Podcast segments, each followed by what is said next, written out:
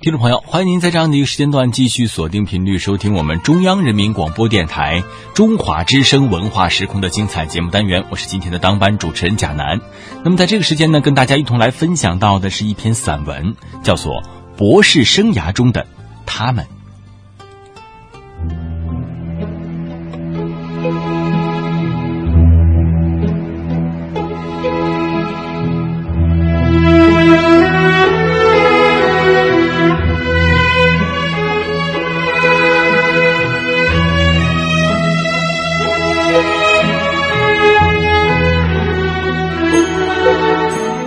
博士生涯中的他们，在常人眼里，博士是人群中卓尔不群、骄傲而脱俗的风景。然而，他们也曾经是看风景的常人。他们中的许多人曾进入过社会，曾经经历过婚姻，甚至曾经有过伤痛。之后，他们才成为了博士。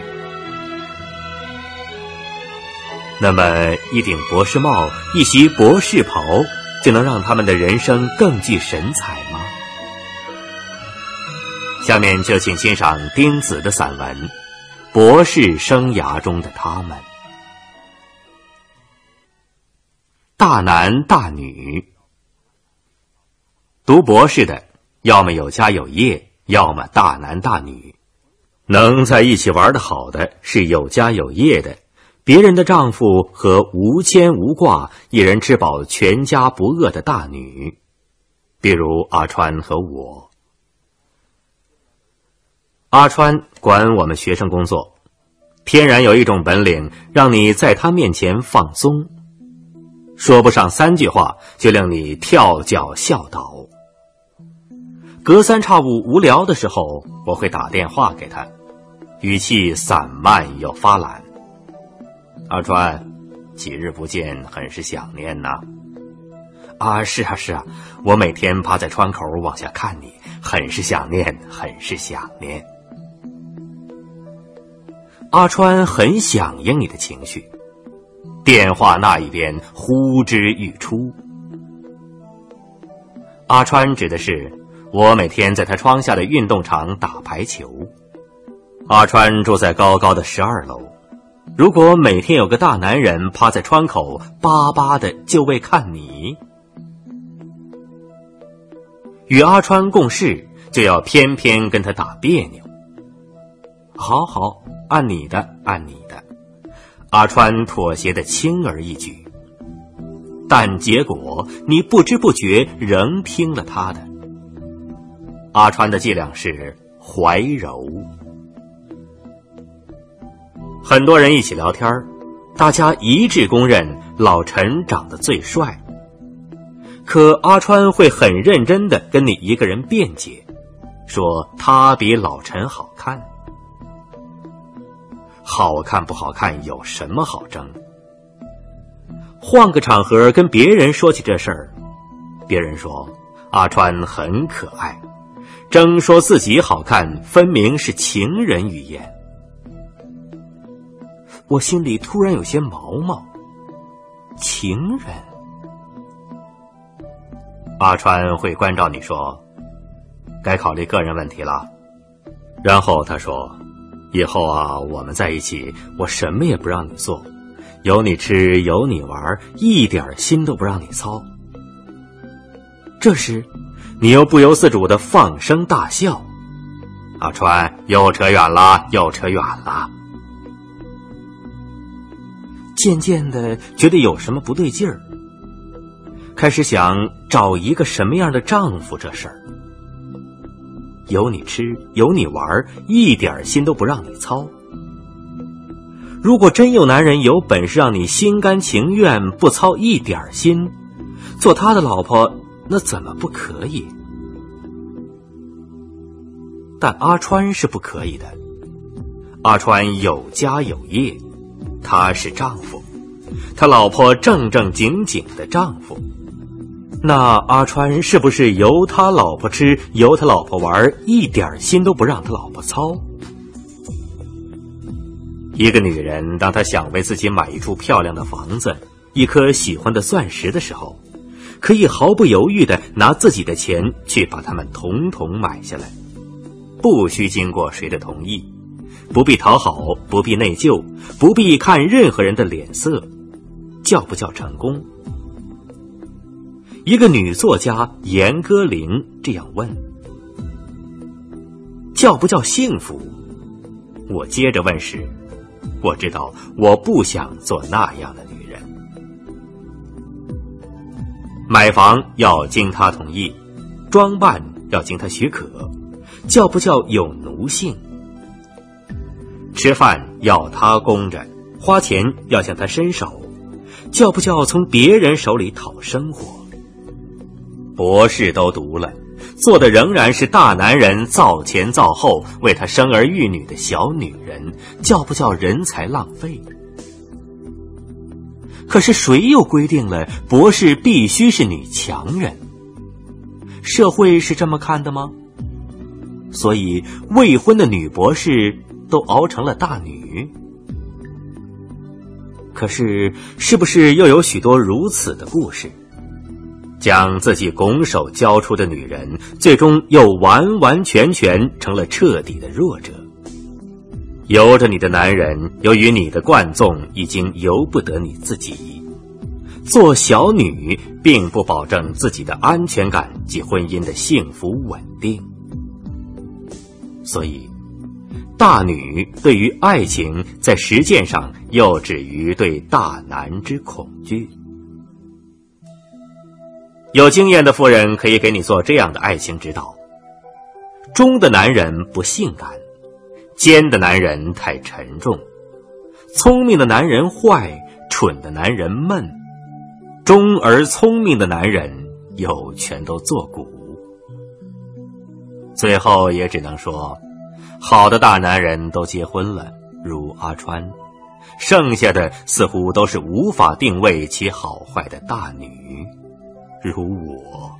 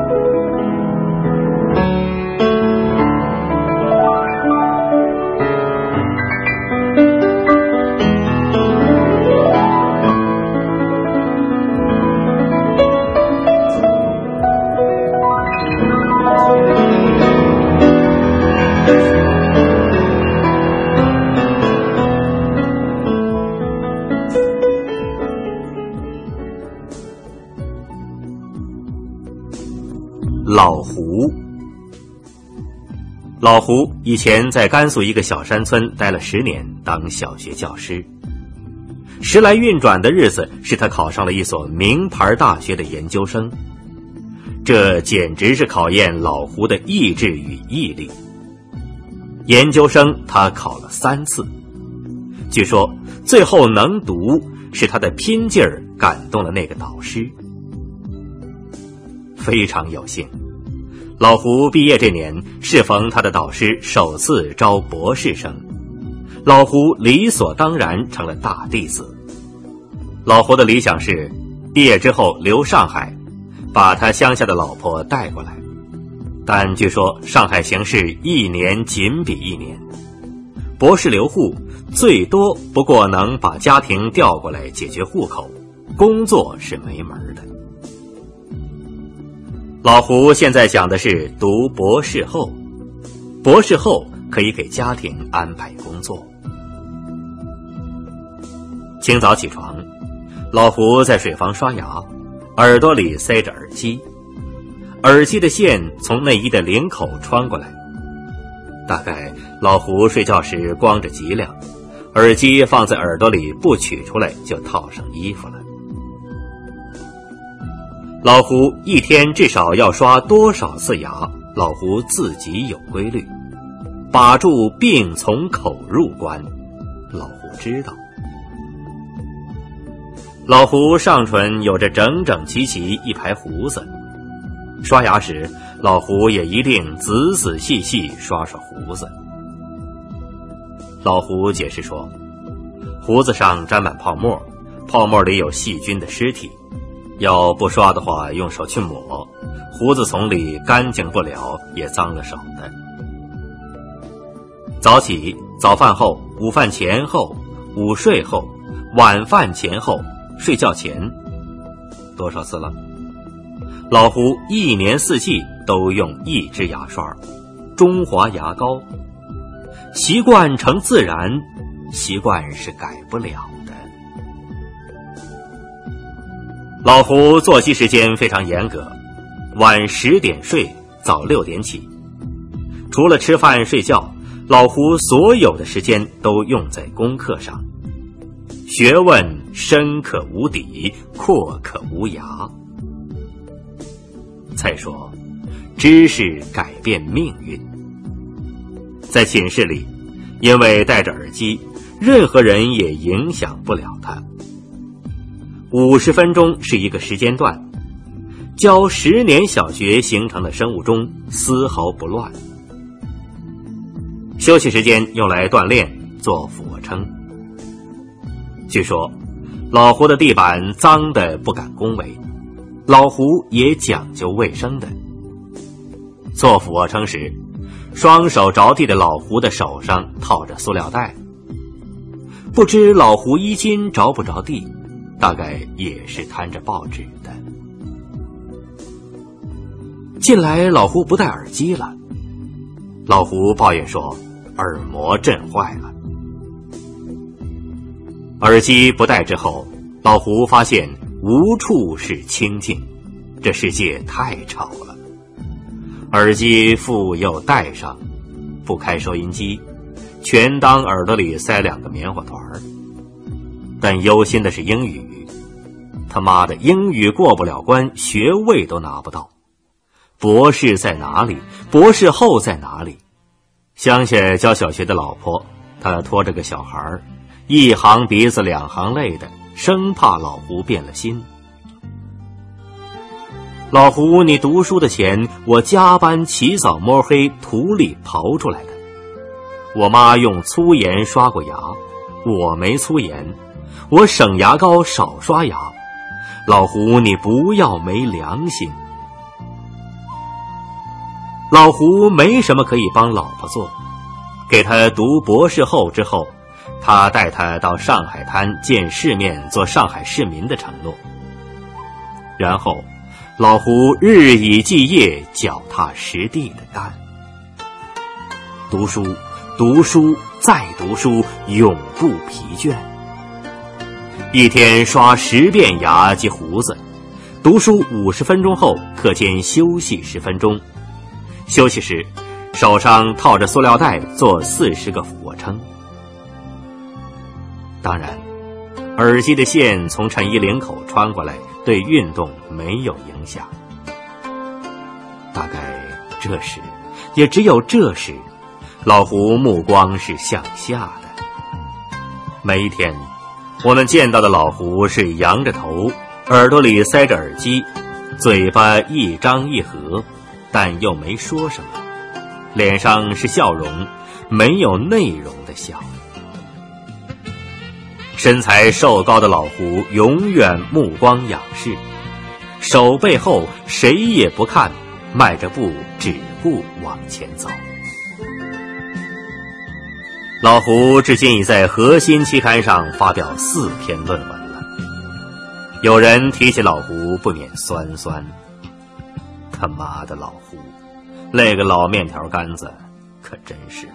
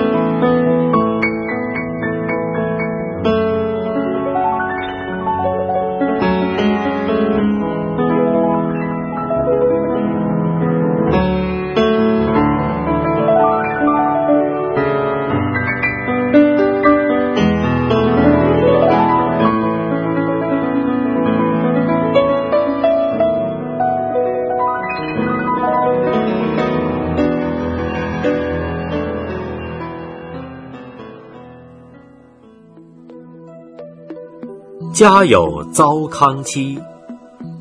师兄老刘面有喜相，天天见到的是他咧到脑门后的一张大嘴。老刘为人谦和，但跟女生说话绝不过三句。最近老刘闹了个绯闻，师嫂委屈万状。如不是东窗事发，老刘在我们这里的知名度远不会如此之高。天上九头鸟，地下湖北佬。别看老刘人蛮老实，可他也怪会闹腾的，不是？湖北人老刘有绰号“九头鸟”。事情起因是，不久前老刘回家，带了一张照片，合影中有一高个短发的歪头抵老刘肩。师嫂严问此人是谁，老刘说：“别紧张，是个男的。”但师嫂在另一张照片上认出这个人的女人像，这日子过不成就不过了。师嫂一把将照片撕个粉碎，然后就痛哭流涕。那个头歪靠在老刘肩上的女人是个韩国留学生，反正搞跨国婚外恋。老刘眼睁睁欺负他那糟糠妻。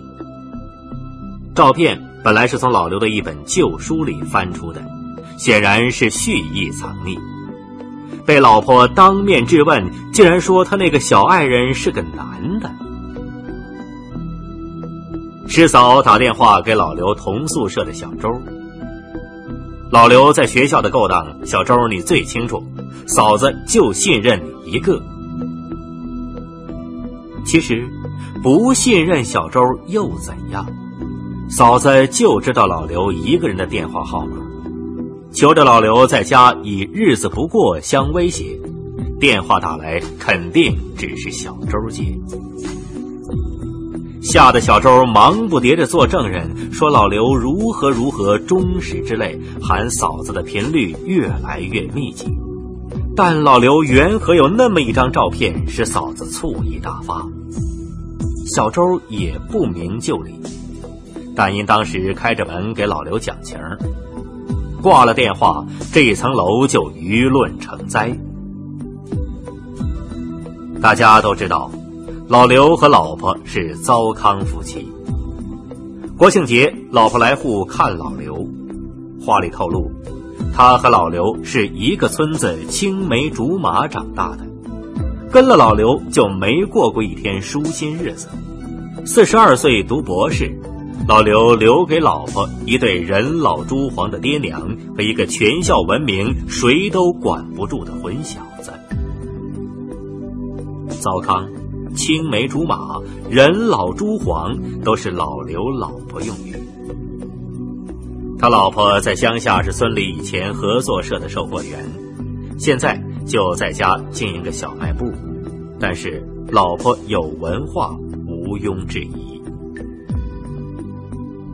四十二岁了还闹出绯闻来，事情的来龙去脉在老刘回来之前，没有人可以弄清楚。澄清事实要等到嫂子放老刘回来之后。谁可以去问韩国的那个男人像的女人？何况，韩国的留学生多的是，头抵他肩的又是哪一个？老刘回来之后就不爱笑了，嘴巴闭得紧紧的，见了女生身子一趔趄，闪到一边有关绯闻，老刘如何给老婆做交代，没有人知道。绰号“九头鸟”却是不胫而走。后来才知道，之所以有那么一张闹出绯闻的照片，是照相的时候，摄影师怕前排人高马大的韩国妞挡住了后排又矮又瘦的老刘，指使那女的歪一下头，结果就有那样一个效果。反正。老刘也是怪可怜。